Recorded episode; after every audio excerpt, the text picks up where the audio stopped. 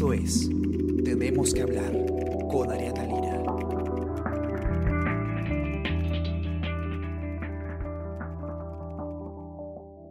A todos, ¿qué tal? ¿Cómo están? Ojalá que estén comenzando muy bien su semana. Está con ustedes Ariana Lira y hoy tenemos que hablar de tarifas eléctricas.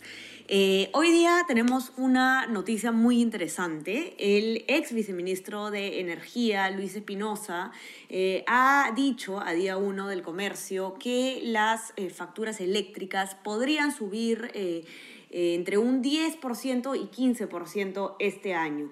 él le ha contado esto a Juan Saldarriaga, él es periodista de día 1 y, nos va a contar en qué consiste este cálculo y más o menos a qué se puede ver y qué es lo que podría pasar. ¿Cómo estás, Juan? ¿Qué tal? ¿Qué tal? ¿Cómo estás, Ariana? Un gusto estar contigo conversando. No, el gusto es, es mío, nuestro, los que nos escuchan también. Cuéntanos un poco eh, en qué se basa este, este, esta advertencia que nos da eh, Espinosa, el ex viceministro de Energía. Sí, bueno, en, realidad para entender un poco el tema hay que explicar un poco el contexto, porque, bueno, ahora ya todo el mundo se está percatando y dando cuenta de la magnitud eh, del, bueno, es un desastre tanto social como económico que está dejando la pandemia del COVID-19.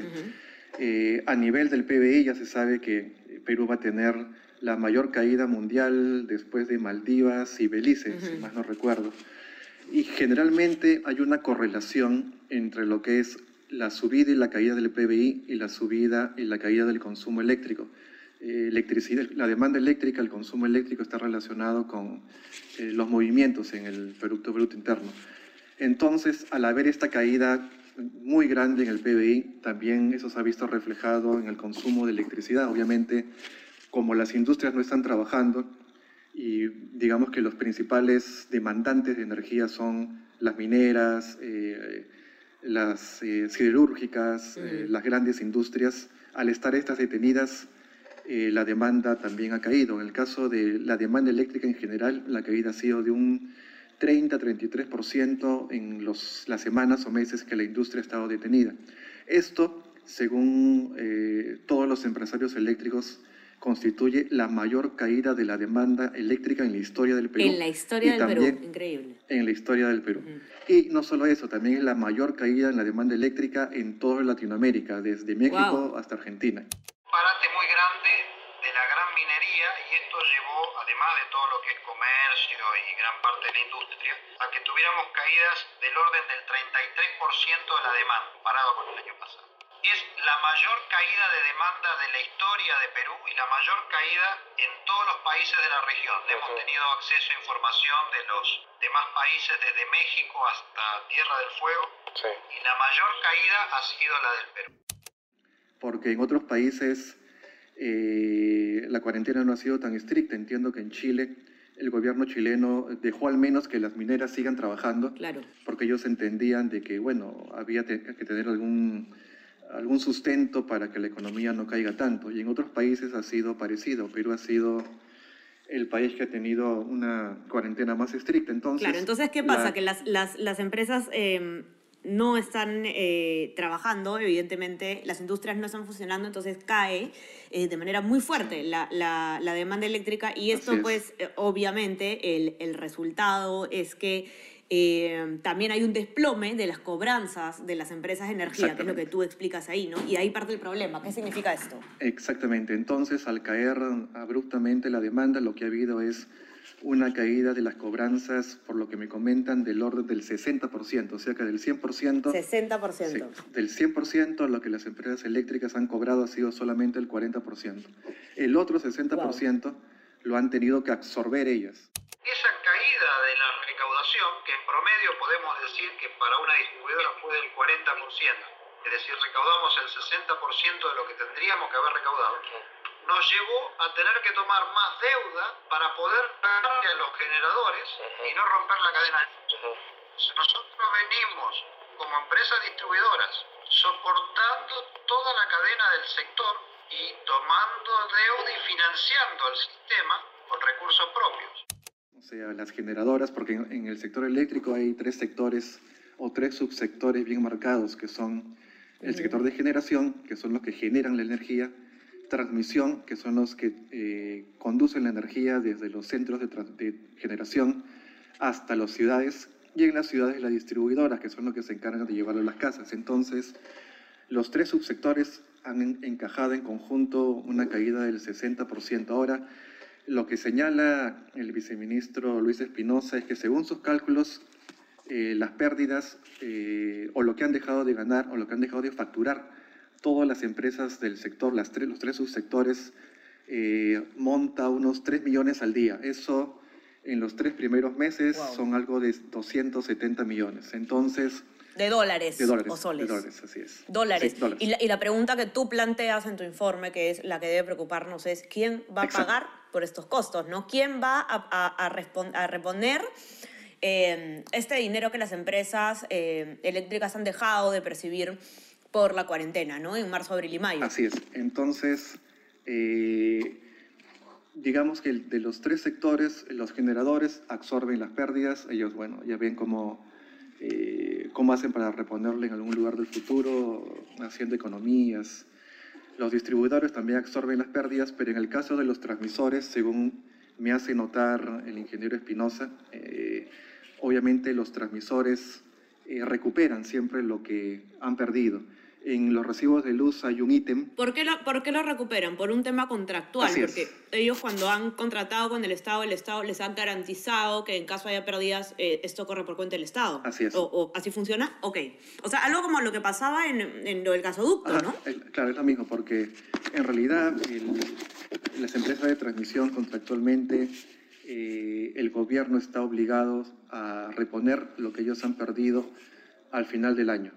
Eh, al final del año se hace una liquidación, se llama el sector eléctrico, y se ve cuál ha sido el balance.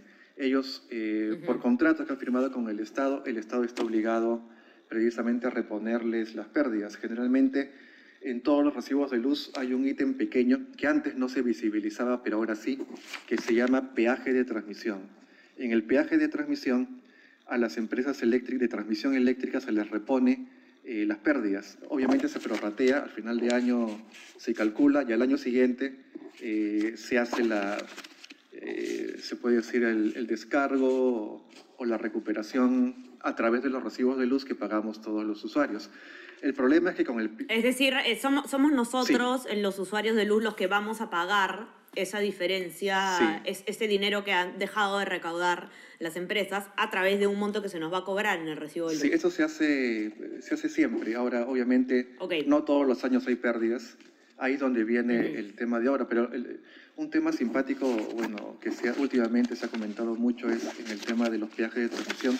Es que en realidad esta, este ítem o, esta, o este cargo solamente hacía referencia en un inicio a las empresas de transmisión. Conforme ha ido pasando el tiempo, el gobierno ha empezado a cargar más cosas. En su momento cargó el gasoducto surperuano, que lo estuvimos pagando todos, y al final el gobierno... Y que fue un escándalo, Sí. ¿no? Y sabíamos cuando te recibíamos eh, el, el recibo de luz, ¿no? Y había este concepto, Ajá. y estábamos pagando nosotros ahí, eh, estábamos, estábamos financiando la construcción del Así es. gasoducto sur, porque, la, porque el Estado había pactado eh, que, que ellos corrían con, con este gasto, ¿no? Entonces ahora estaría pasando algo, Claro. digamos, eh, es la misma lógica. Sí, porque en el gasoducto ¿No? al sur, sí, la misma lógica, en el gasoducto al sur se tuvo que devolver el dinero.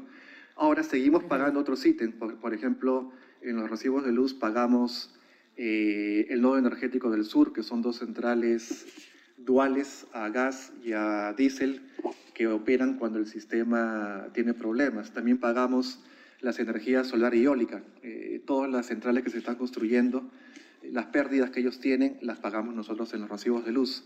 Eh, y también pagamos otros ítems más pequeños.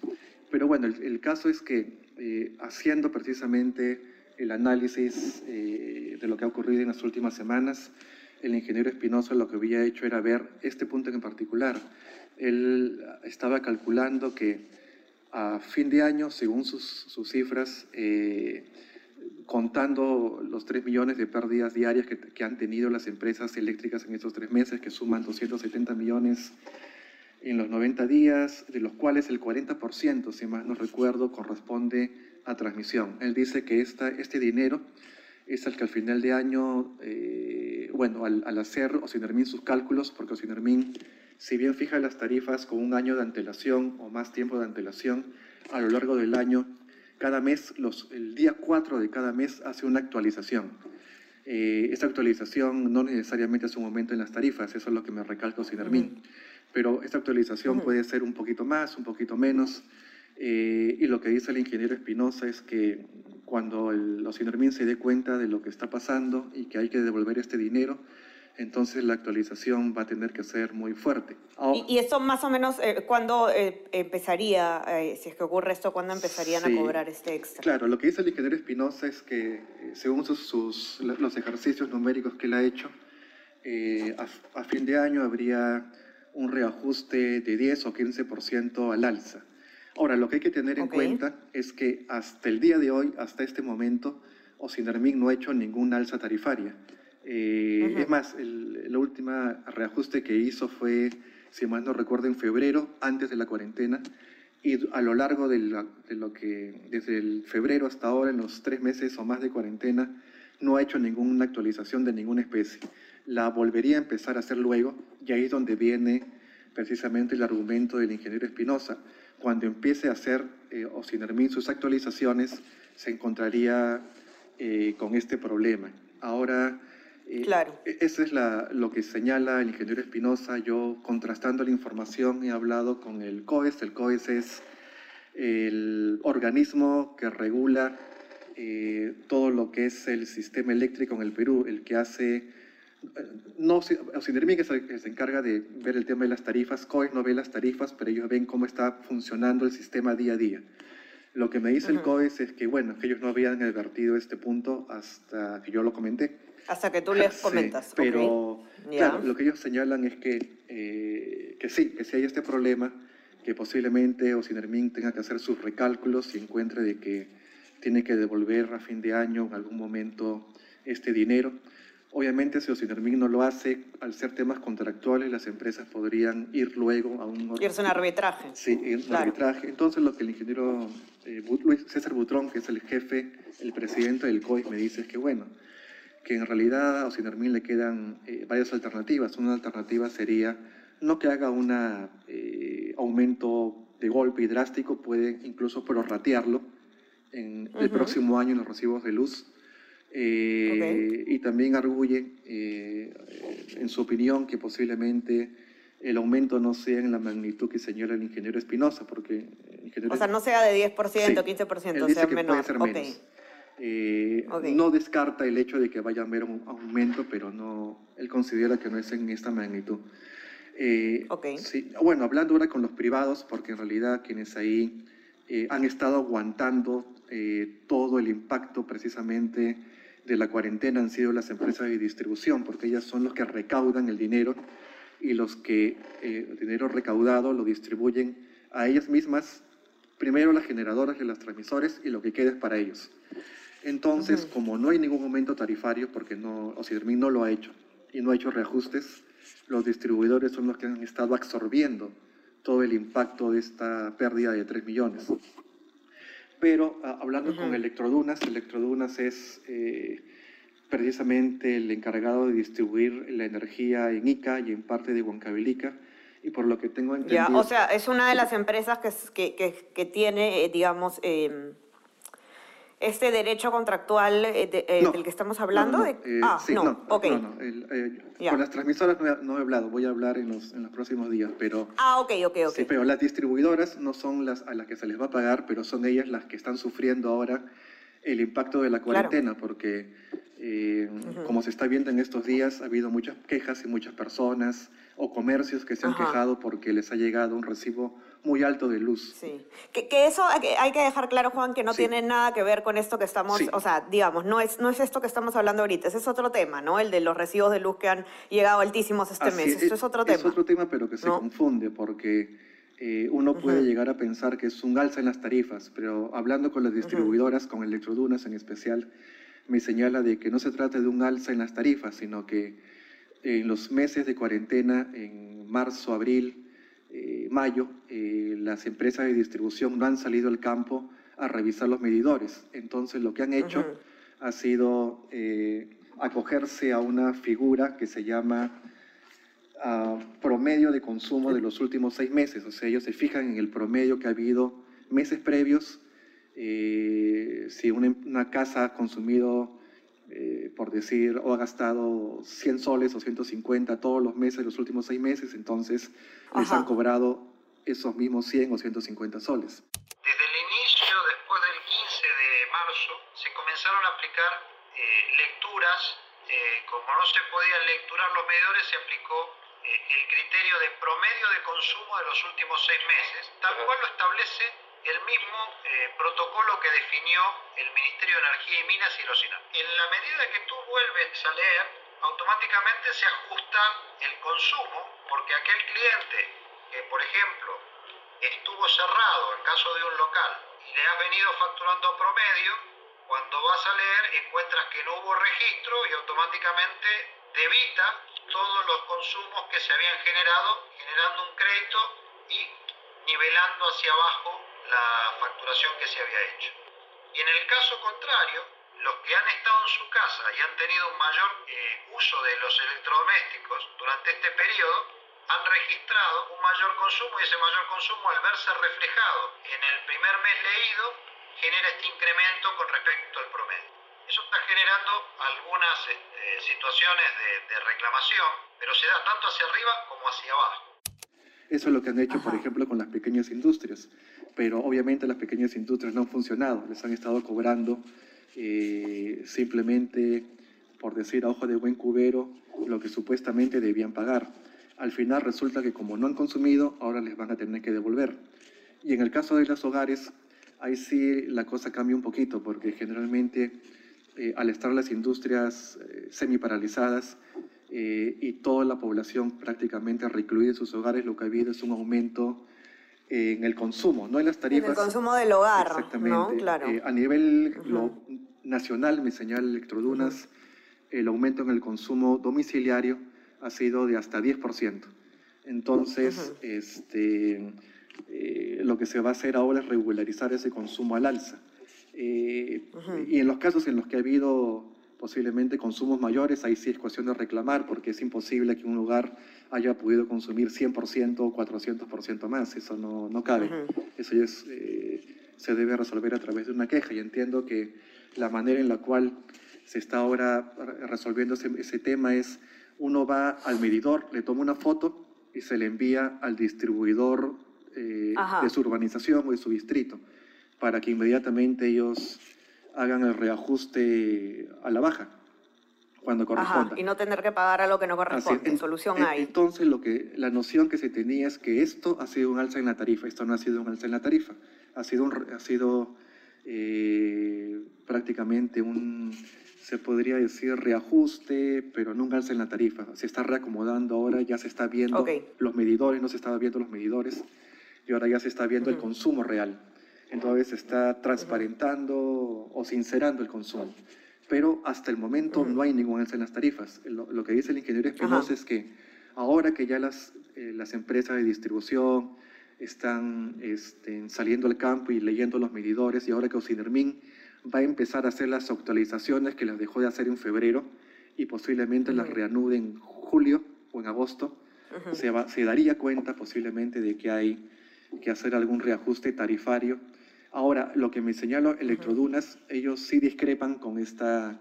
eh, Con el cálculo que hace el Sí, ex porque ministro ellos- Espinosa. lo que ellos señalan es que, porque la- el, el cálculo de Espinosa se basa obviamente en las pérdidas que han tenido las, todas las empresas eléctricas en los meses de cuarentena. Lo que dice Electrodunas es que si bien ha habido pérdidas por la muy baja demanda en marzo, abril y mayo, sí hubo una, una alta demanda en enero y febrero. Esa alta demanda no se puede borrar. Y va a haber una demanda creciente en los próximos meses hasta diciembre. Entonces, con- con- conforme se va abriendo la economía. Exactamente. Entonces, lo, lo que señala Electrodunas es que eh, la baja demanda de alguna manera se va a contrarrestar con la alza demanda y a final de año habría ni- o, o ningún aumento tarifario o un aumento tarifario muy leve.